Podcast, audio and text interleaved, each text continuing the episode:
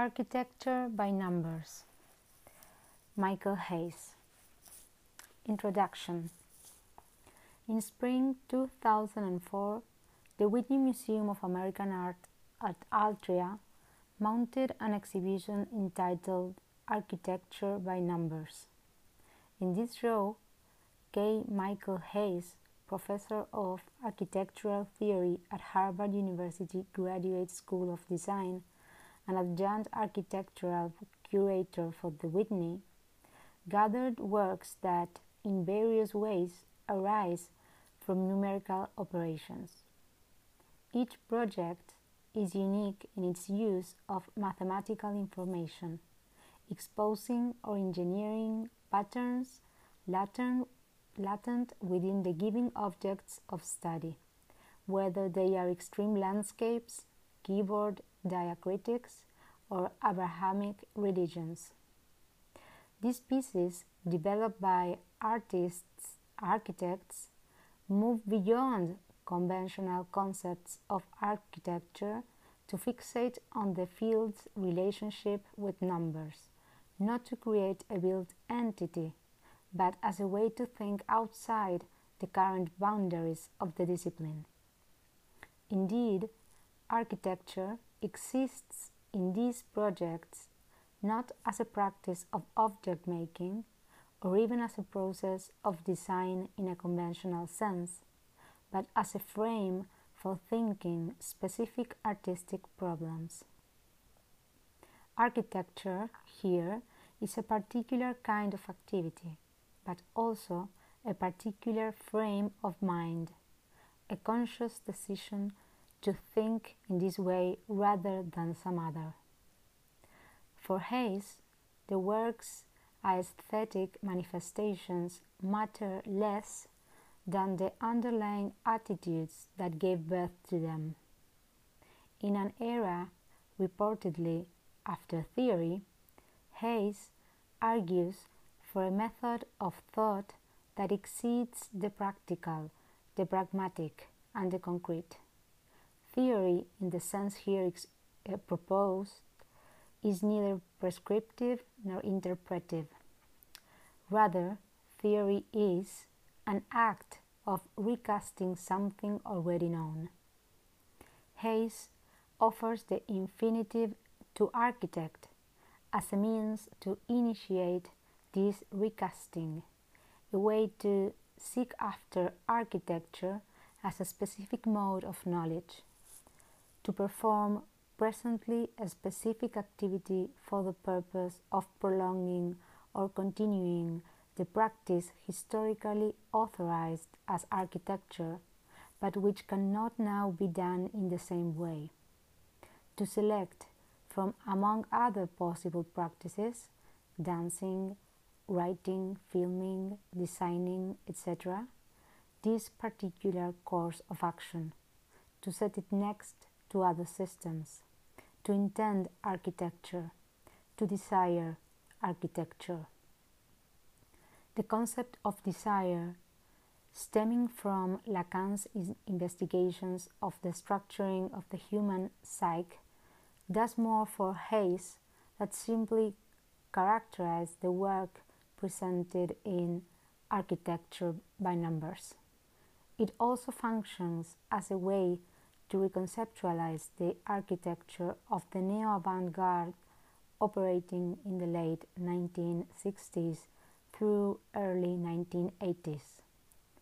Elsewhere, Hayes suggests that in place of a model based on linguistics, we rewrite the analytical model of architecture into something that he calls architecture desire or in a zone that we might call the architectural, imaginary, and symbolic. This alternative theoretical framework demarcates a potential future for architecture. Indeed, an architecture modeled on desire marks the sharp edge of intellectual passion and opens up what you can't control. It welcomes the risk of formlessness, the unpredictable consequences of ideas. Truisms are cut into, things come undone, and provisional generalizations make new contexts of knowledge. Maybe in considering again the neo avant garde, we might stumble upon a genuinely new architecture. Architecture by numbers. Architecture is fundamentally involved with numbers. From the very beginnings of architectural theory, as it emerged out of Pythagorean Platonic philosophies of harmony and proportion, architecture has been understood as a fulcrum between the material world of things under construction and the trans- transcendent mathematics of the cosmos itself. In the spring of 2004, I curated a show for the Whitney Museum of American Art at Altria called Architecture by Numbers. The premise of the show was simple to juxtapose examples of contemporary practices that regard architecture's ongoing involvement with numbers as more fundamental than architecture's involvement with building.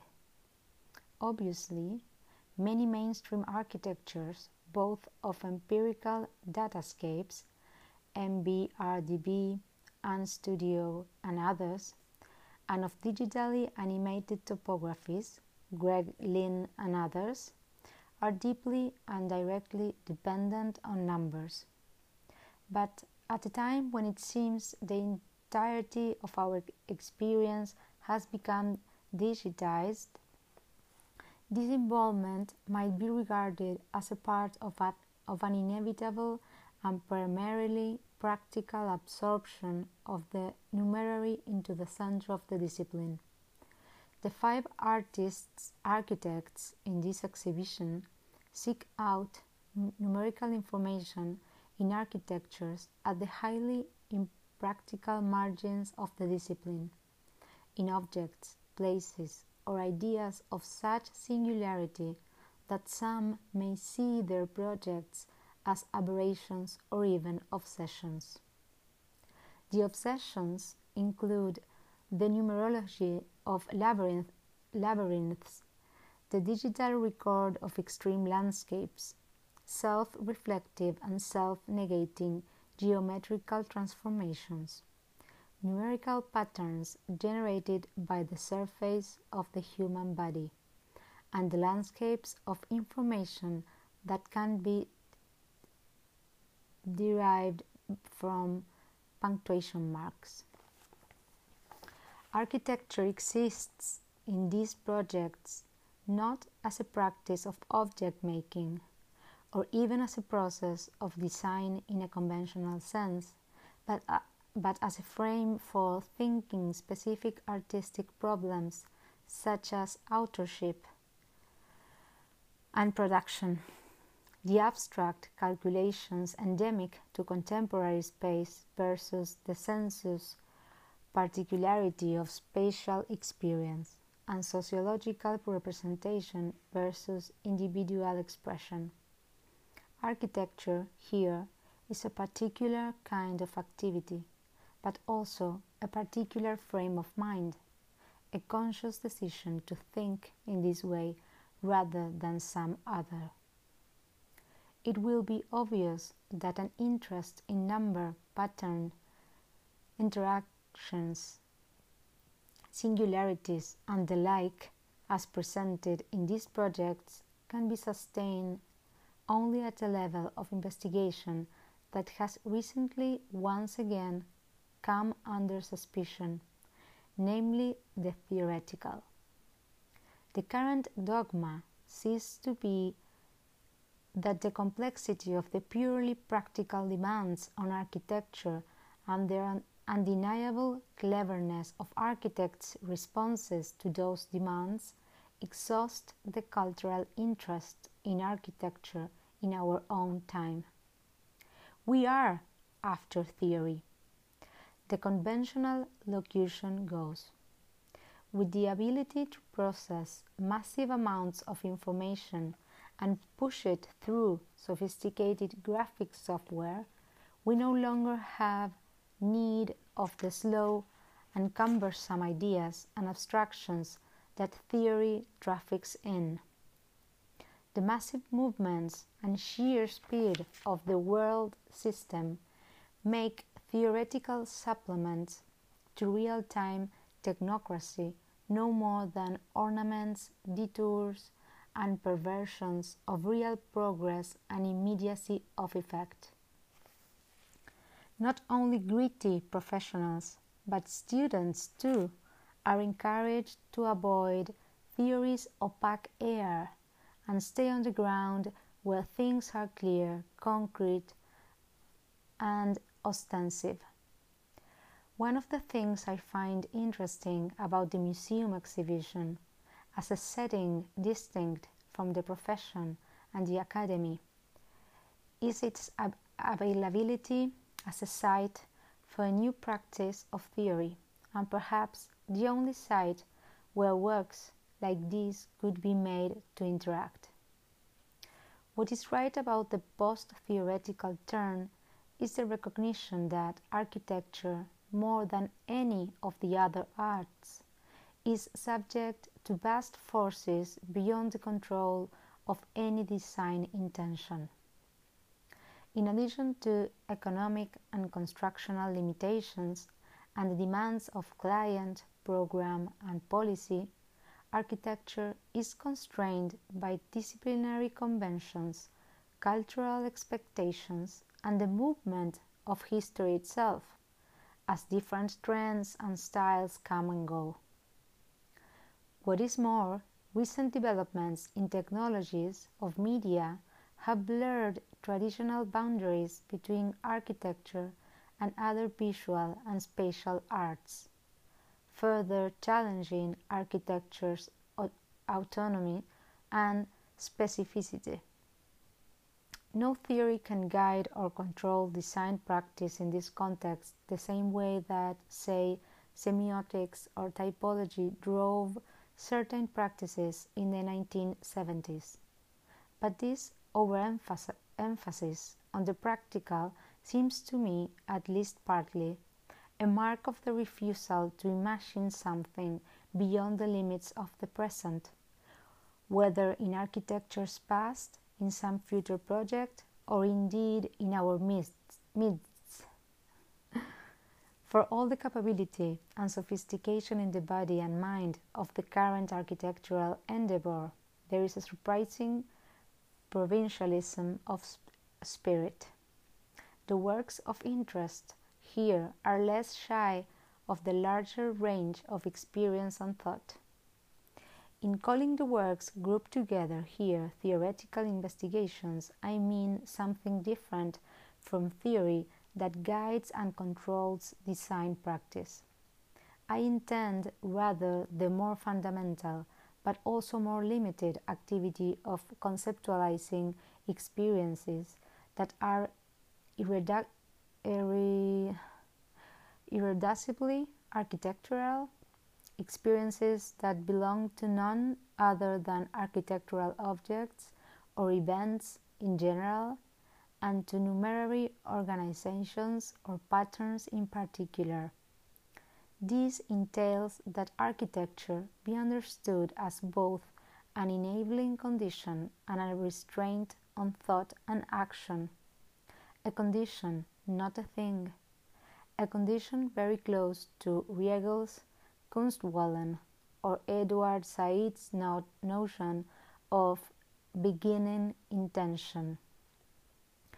For example, a dance performance is not architecture, but a dance performance can be framed as an enabling condition for the production of architectural knowledge, as in Bernard Tschumi's Manhattan trans- transcripts, or and Scofidio's Delay in Glass. Music is not architecture, but a willing of music to become architecture can proliferate connections of music and architecture to even other practices, as Sanford Kwinter and Jeffrey Kipnis have demonstrated. Film is not architecture, but to read film architecturally enlarges both, as Giuliana Bruno does.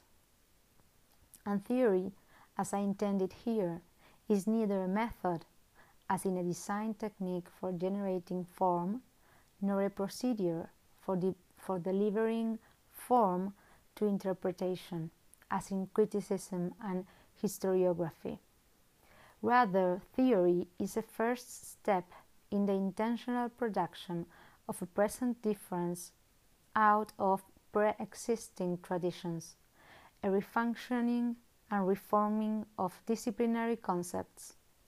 It is an act of recasting something already known, or what Said calls a molestation, that at the same time must be informed by an inaugural logic that authorize it along with the subsequent texts it sponsors. In a sense, theory is something rather like desire. Italian speakers have the advantage of the term progettare to designate the irreplaceable and untranslatable action required to design a project or project a design. Here, I would like to, to suggest the infinitive to architect as an analogous term for the intention and the desire I am attributing to the artists, architects, and exhibited here. To architect, then, comes to mean something different from to make or even to plan different because the categories produced in architecting cannot be objects in their own right. To architect means rather to seek after architecture as a specific mode of knowledge, to perform presently a specific activity for the purpose of prolonging, prolonging or continuing the practice historically authorized as architecture but which cannot now be done in the same way. To select from among other possible practices dancing, writing, filming, designing, etc., this particular course of action, to set it next to other systems, to intend architecture, to desire architecture. The works here are the multiple signature of the socially symbolic system that is architecture. They track its impulse in different bandwidths of experience and perception, and at vastly different scales, from the microcosms of Ben Nicholson to the territories of Laura Kurgan. And what they share is the conviction that architecting is an activity and a process of the imagination. With this, one will immediately suspect that I am making an essentialist claim, that I attribute to each of these group some special track with architecture, capital A, an isolated and hermetic enterprise that presupposes that you must already know about its, its essence, and if you don't, then no one can tell you. But Take Preston Scott Cohen as an example, and his use of projective geometry as a specifically demarcated set of codes and procedures that, when used in ways initiated and developed in architecture's own disciplinary history, conserves and extends this particular field of activity, giving it a constantly permutating shape and identity. The technicalization of the geometric system and its historically articulated laws and program expressiveness are also an elimination of any essentialism, for they attest most emphatically not to an unchanging canon of architectural objects, but rather to the present effort to keep architecture going in a contemporary situation of its almost implacable backgroundization.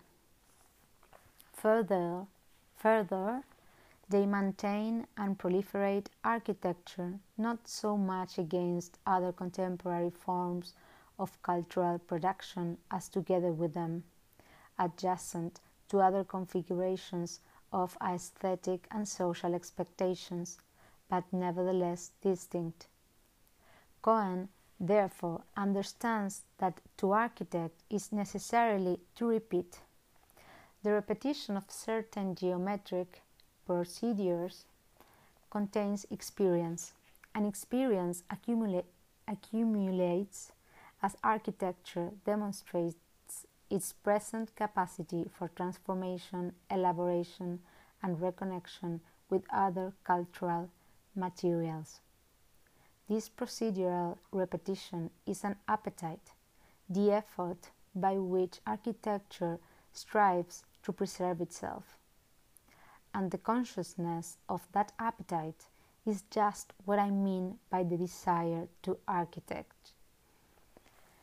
Or consider Ben Nicholson, part architect, part historian, part mystic, who explores the numerology of labyrinths in obsessively meticulous pencil drawings bound in notebooks.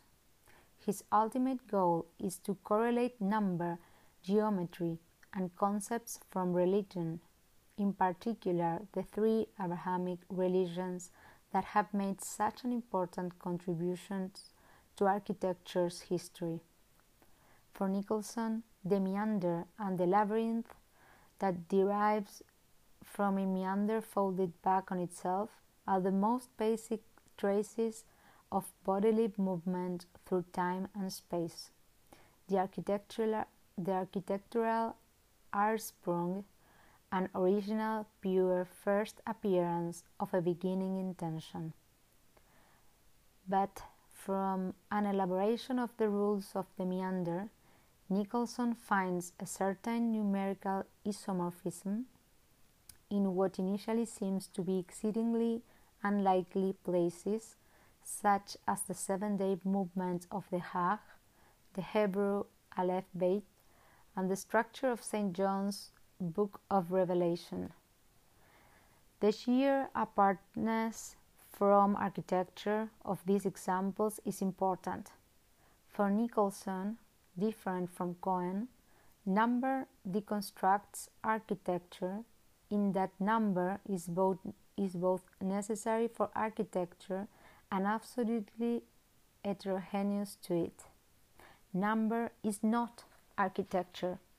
Number is an effect on architecture of the force exert, exerted by the Abrahamic tradition, but what in Freudian language would be called as called sorry a displacement of that originary desire wherein the activity of architecting as is analogous to a dream work.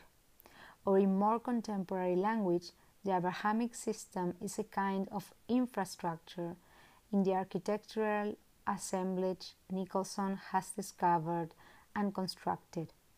For the machinery of desire must always be constructed in the adjacencies and crossings of the disparate forces that Nicholson brings together, we again find desire. Laura Kurgan's work, in its move from number and geometry to number and geography, makes it apparent, perhaps even more than the others, that kind of foreign material is always necessarily woven into the visual spatial patterns of architecture by number, in the same way that heterogeneous spaces and codes are blocked together in the dream work to stay a moment longer than that analogy.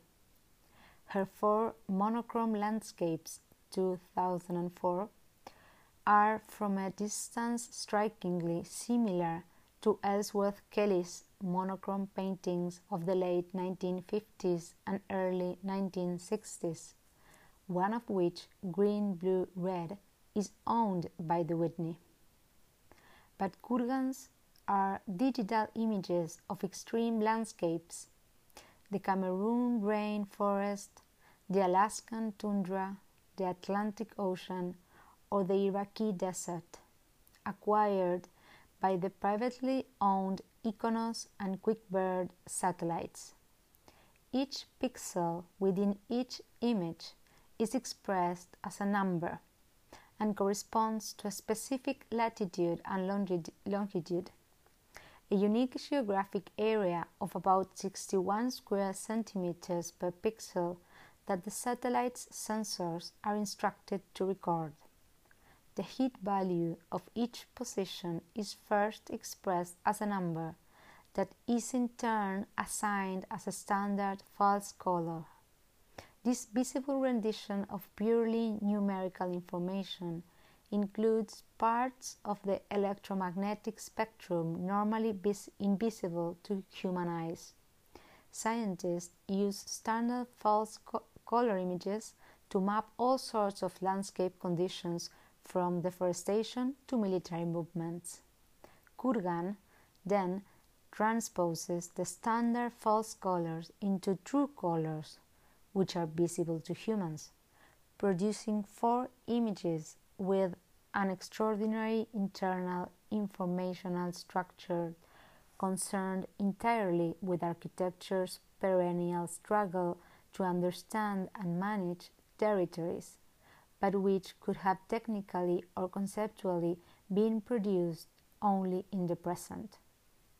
At the same time, she redirects the deconstruction of categories painting, photography, landscape, etc., onto ideological apparatuses that are the work's original frames museum, science, and the commercialization of information all of which become part of the work's infrastructure. And yet, there is a singularity to the work, a radical specific- specificity of its experience that defies any descriptive, descriptive information. Even our most successfully interpretation and references are disrupted by the sheer unthinkability of this visual occasion.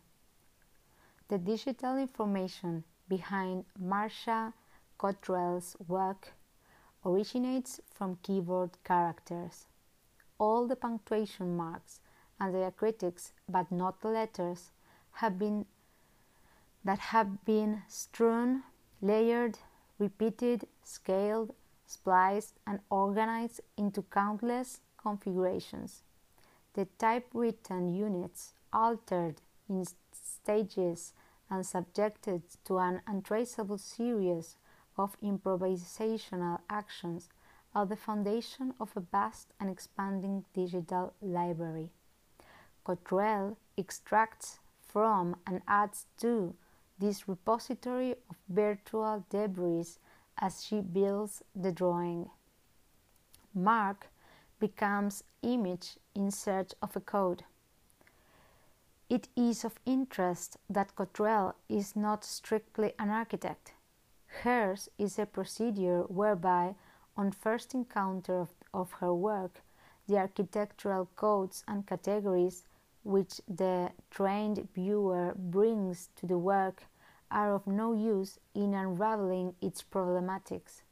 All existing, existing interpretive frames available to our critical consciousness that might help us read the work in question brings us up short against the visual evidence.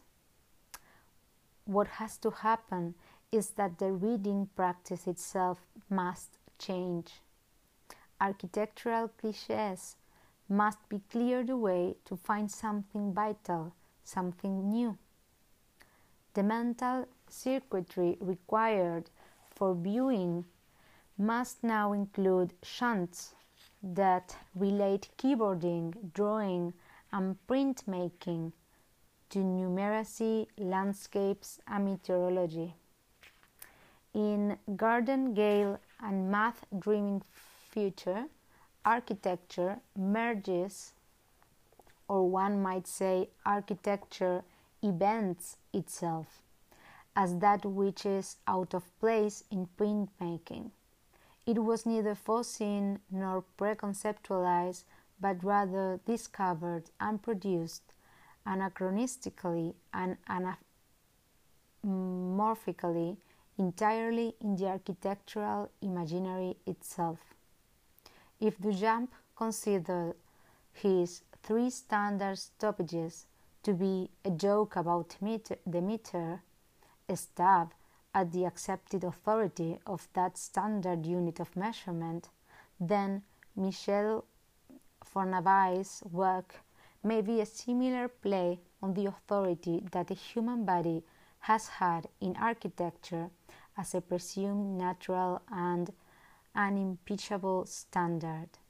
In the project Body Roll Sheath Chaise, a body is rolled across a flat surface. The folds, creases, points, and pressures of its motion are marked on a plan- planar register that is then mutated into a complex three dimensional form and woven by a computer numerically controlled loom. It can then be worn as a robe or inflated and used as a chair. In interference screen, Fornabai, uh, Fornabai begins with a module of 6 feet, the average height, height of a human body, by 6 inches, the average span of a human hand, and distorts 12 of these units according to a mathematical algorithm, producing a reiterative series of mirrored loops. A resulting screen converts anthropometrics into optics, visual effects of fluctuating interference and pulsating pattern. In Fornabai's work, the materials and techniques of couture meet the serial vari- variability potential of advanced building component fabrication. But again, the singularity of the visual event operates to change the rules for the pragmatics of architectural knowledge. As I return again and again to think about this group of works, I am continually reminded of the opening scene of The Matrix in which numbers slide down the computer screen, liquefied and pulsating as if with some digitized life, encoded particles swirling in a kind of informational plasma. I imagine that this realm provisionally mapped onto the screen is the real. I mean it in Lacan's sense as that which resists symbolization can never be experienced immediately and yet whose effects constantly erupt into the mediating realms of the symbolic and the imaginary. I imagine, imagine that intersecting our world at every point are infinitive are uh, sorry infinite uh, infinitive no infinite vectors of digital information that uh, we cannot represent but whose materiality nevertheless determines our world i then think that the works grouped here are like the various programs imbricated in the matrix that allows us to give image to the real. It seems right that these projects reside in the register of Lacan's imaginary, as small other objects, marks of desire, or the objects of desire as such, whose visual, spatial, and indeed algebraic connotations spelled out the mirror stage Lacan surely intended us to retain. The works intend to restrict and organize the numerary, to conceptualize it, to ideologize it, and to architect it. Their variously patterned and calibrated surfaces differently diagram the complex of information out of which everything arises. The cultural unconscious itself, denizen of the socially symbolic, now structured numerically rather than linguistically like Lacan's. A more full account of the activity named by the intransitive verb to, to architect and a more complete theory of architecture desire as a kind of energy field or indeed the real of constantly connecting, unconnecting, and reconnecting architectural quanta could make an important contribution to our understanding of contemporary architecture practice. But it is more than I can do here. In the present context, an issue of praxis that considers the practice of curating generally something must be offered, however brief, about the relation of these objects collected in an exhibit and my account of them, suggesting that these objects are constituted by something I am calling architecture desire, or in a zone I am calling the architecture imaginary. I mean to claim for them a material space and experience distinct from the language and concepts that are the tools of conventional interpretive theory. The Freudian machinery of desire gives us the primary process of the unconscious as figures that cannot be reduced to the rational and conceptual workings of the secondary processes of conscious discourse. My claim is that the projects reserve an analogous dimension for architecture insofar as their primary processes appear as figural disruptions and distortions that critical thought and critical writing about them can never fully contain. Le travail du rêve ne pense pas, declared Lyotard. The dream work does not think. Of course, there is a kind of writing that itself produces the same sort of non conceptualizable experience that I have claimed for these projects.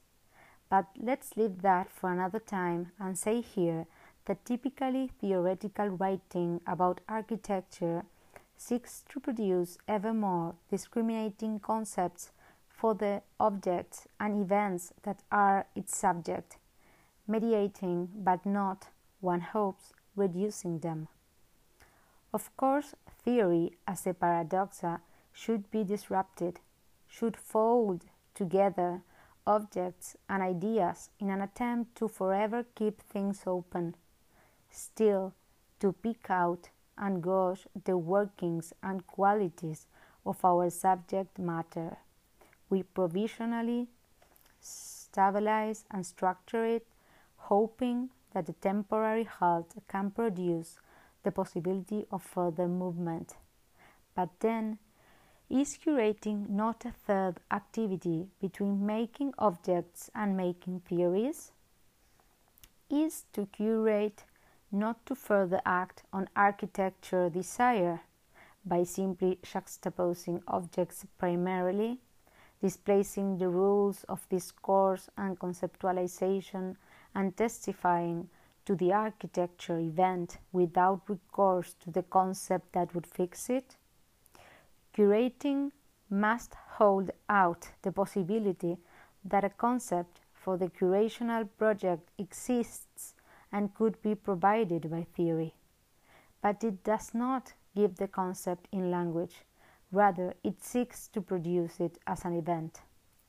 The architecture sought for by the various practices of architecting, including theorizing and curating, exceeds all these activities, but could not have emerged without them.